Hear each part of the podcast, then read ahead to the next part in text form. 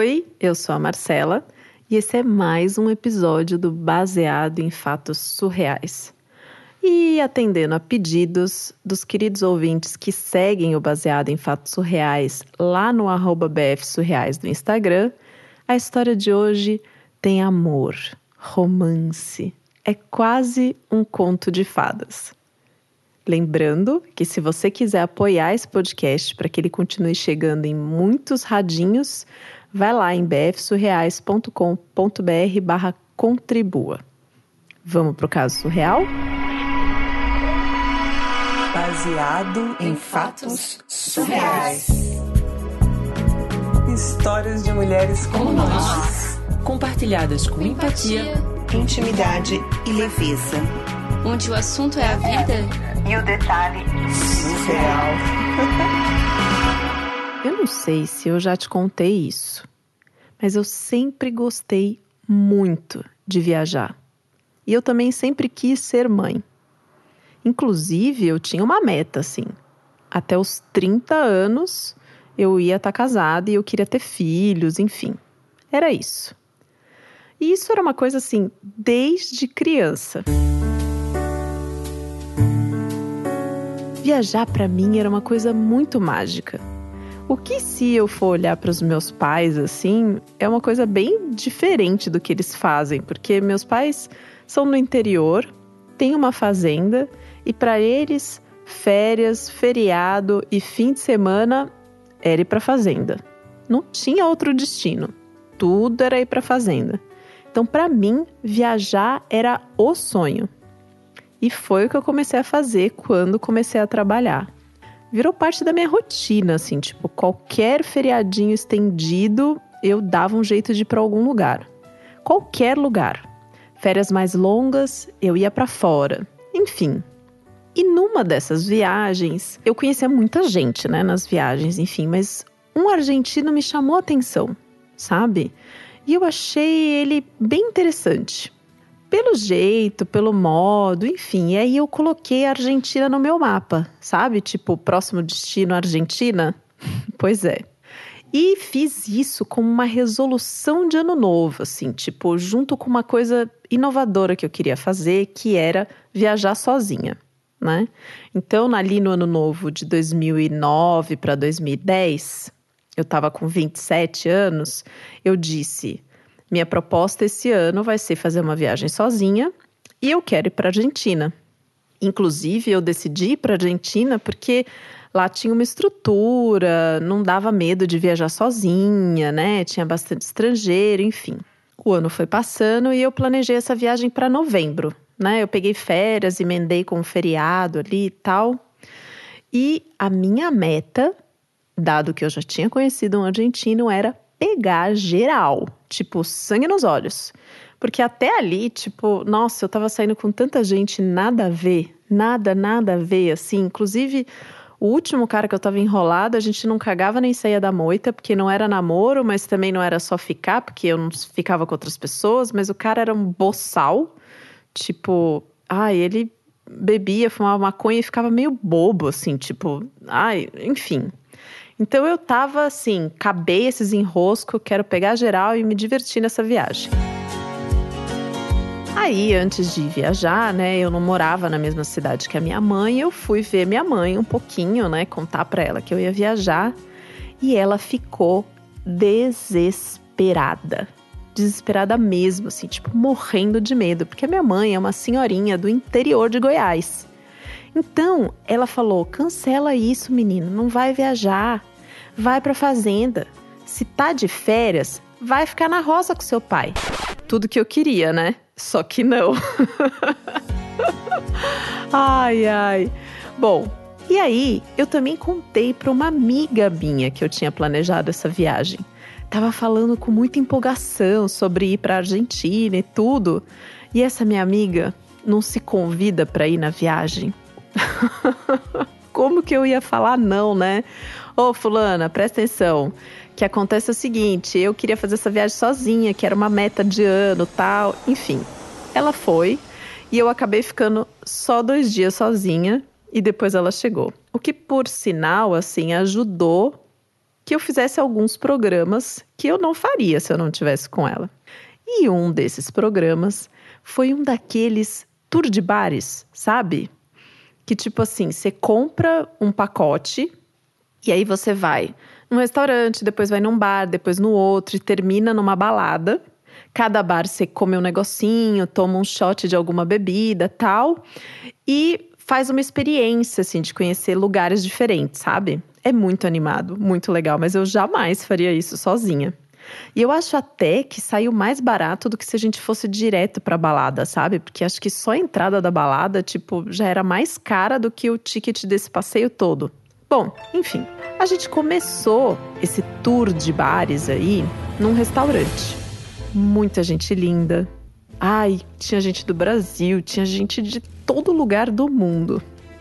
Ai, eu preciso dizer, meu inglês era péssimo. Não, péssimo não, vai, era mediano, vamos colocar assim. Tipo, dava para quebrar um galho ali, mas não era profissional, sabe? Minha amiga falava inglês melhor do que eu. E o espanhol, claro, né? Aquele portunhol clássico de brasileiro que acha que sabe falar espanhol. Aí tinha uma galera, enfim, vamos conversando com um, vamos conversando com outro, tal. Meu radar sinaliza um cara que tava assim, tipo, do outro lado. Tava numa direção, na minha direção, mas tava longe assim, eu percebi que ele ficava me olhando, sabe? E eu comecei a olhar para ele e admirar assim um pouco, tipo, o jeito que ele tava vestido, como que ele pegava o copo para beber, a maneira que ele conversava com os amigos dele. E eu tava achando aquilo tudo muito interessante. Mas eu, assim, não ficava encarando muito, não, porque eu tava achando que era muita areia pro meu caminhãozinho, sabe? Então, tipo, eu olhava, mas dava uma disfarçada tal, ficava de boa. Até que o rapaz chegou para conversar comigo. Aí ele perguntou de onde eu era, enfim, queria saber mais coisas. E quando eu falei que eu era brasileira, esse cara começa a cantar. Você pensa que cachaça é água? Cachaça não é água, não. Cachaça vem do alambique. A água vem do ribeirão. E aí, para complementar, ele ainda canta um pedaço da música que eu nem conhecia, porque eu só conhecia o refrão, que era bem assim: Pode me faltar tudo na vida, arroz, feijão e pão. Pode me faltar manteiga e tudo, mas não faz falta não. Pode me faltar o amor, disso eu até acho graça. Só não quero que me falte a danada da cachaça. claro que a minha interpretação agora tá péssima, porque até hoje eu não conheço direito essa música. Mas enfim, quando ele terminou de cantar, eu tipo, meu Deus, de onde saiu esse cara? Foi aí que ele me disse que era americano.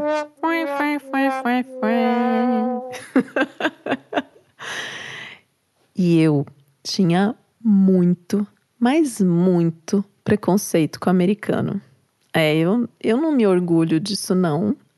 Só que, enfim, eu não tinha, assim, menor vontade de ir para os Estados Unidos. Não tinha pensado nem em tirar visto, tipo, era o último lugar que eu. Assim, acho que nem tinha passado pela minha cabeça um dia viajar pelos Estados Unidos, mesmo gostando tanto de viajar, sabe? Eu não tinha vontade.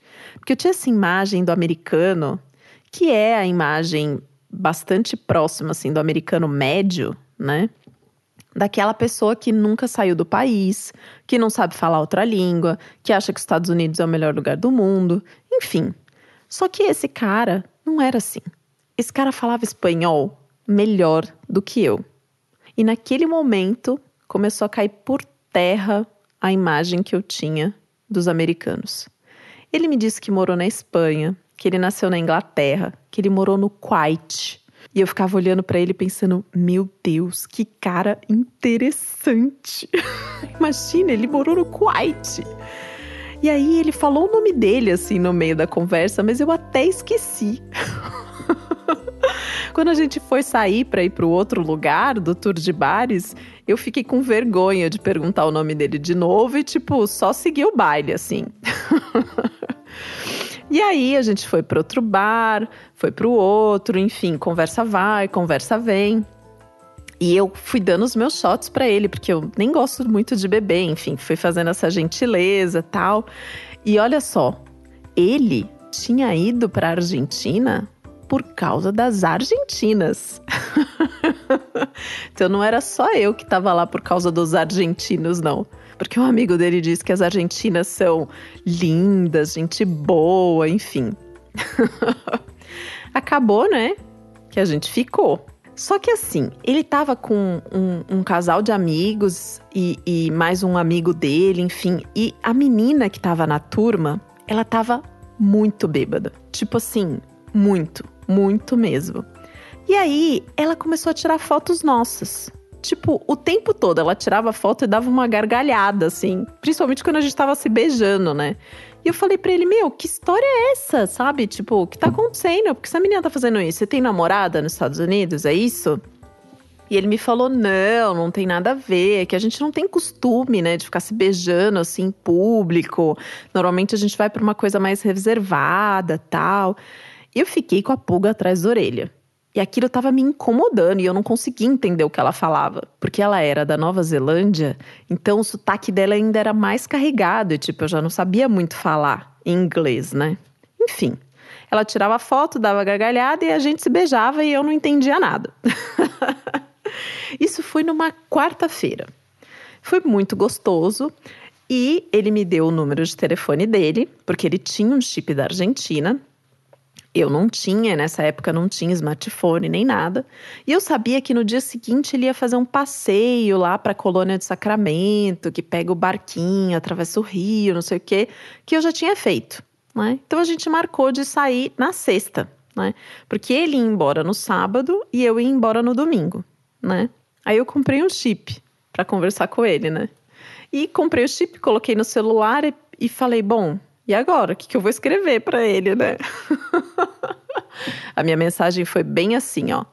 Comunicação é muito importante. Comprei esse chip pra gente conversar. Ai, meu Deus do céu. Bom, a gente se encontrou na sexta, passamos o dia, fizemos tudo aqueles rolê de turista, né, de museu, eu queria ir num cemitério, aí a gente foi, almoçamos, aí no final do dia cada um foi pro seu hotel, voltamos, a gente jantou e nossa, era tudo tão legal, sabe? Tipo, ele, os amigos dele, tava uma coisa super entrosada, assim. E ele tava muito legal. Tipo, era uma companhia muito boa, sabe? Eu tinha dificuldade com essa amiga neozelandesa, que agora ela não estava bêbada, mas ela tinha o sotaque arrastado. Mas foi tudo lindo. Foi tão lindo que a gente passou a noite juntos. E foi maravilhoso. Só que no sábado, no dia seguinte, ele foi para os Estados Unidos. No domingo, eu voltei para o Brasil. Segunda era feriado aqui no Brasil, né? Então eu voltei, passei a segunda descansando e na terça fui para o trabalho. Quando eu cheguei no escritório, eu tenho uma amiga. Ela é assim mesmo, tipo, ela tem, sei lá, ela é um pouco sensitiva. Quando ela me viu, ela olhou para mim e disse assim: "Me conta tudo. Teu olhar tá diferente." claro, sempre que eu viajava e voltava, eu tinha histórias, né? Eu conhecia pessoas, beijava na boca, tudo, mas estava diferente, sabe? Pois é, estava tão diferente que a gente seguiu em contato e 17 dias depois ele estava na minha cidade para passar três dias comigo. Eu achei aquilo uma loucura porque é uma distância absurda, tipo, é uma viagem cara. Três dias, gente. Três dias ele veio passar comigo. Ele veio, eu não ia dizer que não, né? Afinal de contas, eu tava gostando. E eu aproveitei essa visita dele para já ter aquela conversa, né? Dar aquela intimada. E aí? O que, que é esse rolê aí que tá acontecendo, né?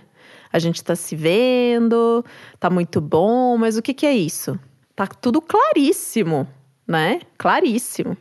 Isso é namoro. Para mim não estava claro, mas para ele estava certo que era namoro. Aí, enfim, tempo passa, eu tirei o visto americano, e isso era dezembro, né? Aí em fevereiro eu tinha uma viagem marcada com as minhas amigas poucos dias antes do carnaval para a gente ir para Fernando de Noronha. E eu tinha que encaixar ele na viagem.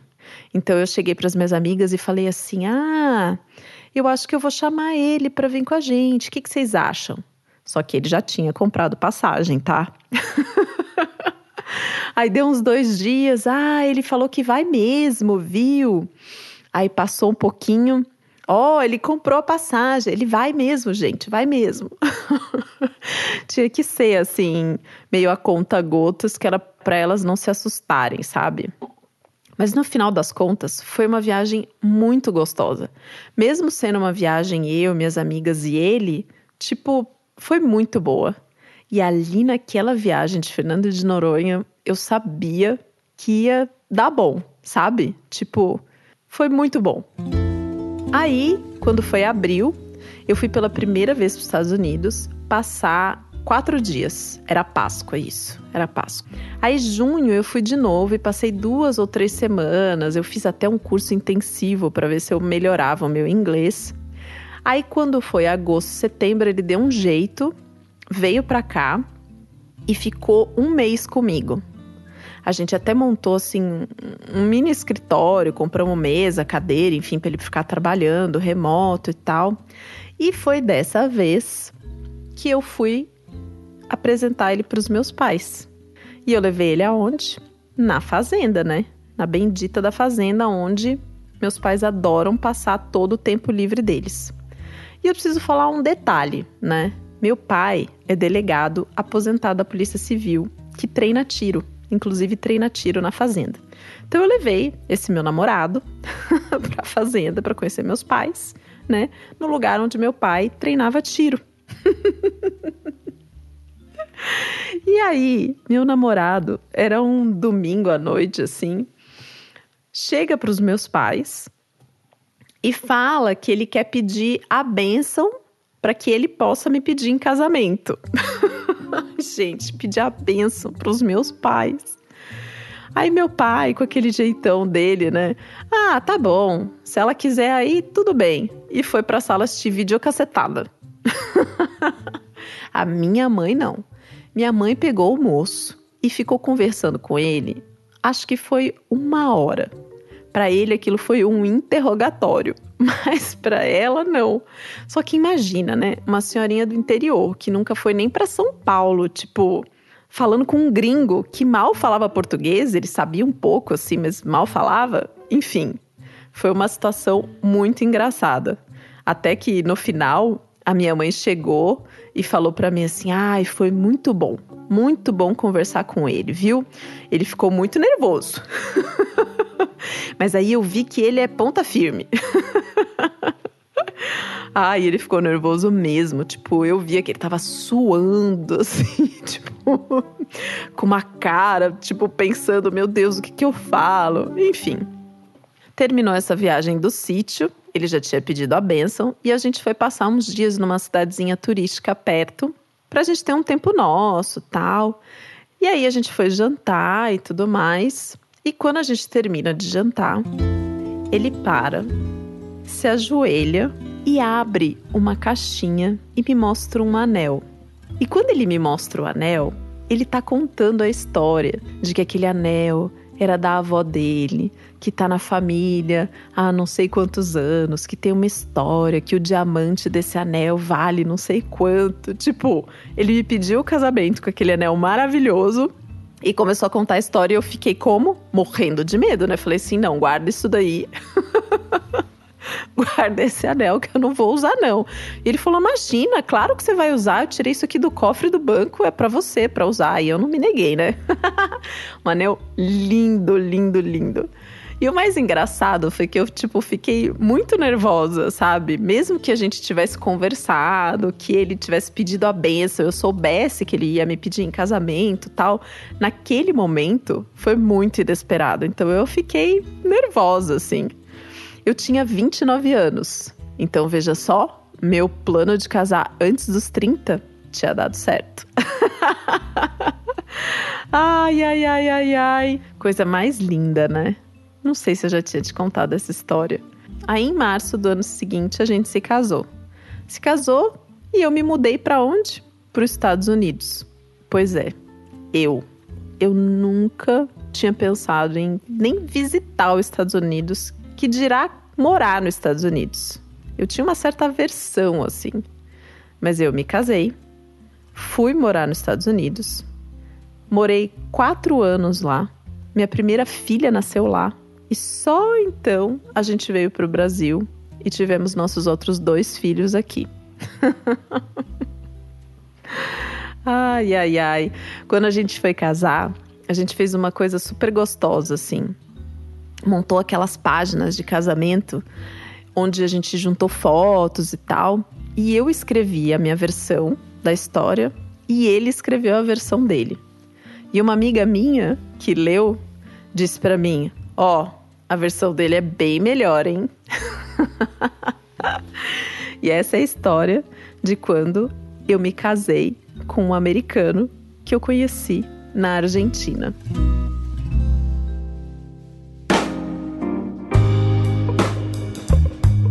Ai, gente, que coisa mais linda essa história, não? Tem um quentinho no coração, né? E se você quer saber qual é a versão dele da história, e um detalhe super engraçado de como foi para a heroína tirar o visto, corre lá no bfsurreais.com.br barra contribua, escolhe a maneira de contribuição e vem fazer parte desse time incrível de apoiadores que vai conhecer a visão do americano dessa história tão bonitinha. Gente, muito obrigada por você que está aí do outro lado do radinho, escutando e curtindo baseado em fatos reais. Muito obrigada, heroína, por ter mandado a sua história tão linda, mandado em áudio. A gente deu muita risada conversando sobre esse caso, né? É um agradecimento especial aos meus apoiadores, claro, não posso esquecer. E se você tem uma história para contar, bfsurreais.gmail.com. Até o próximo caso surreal.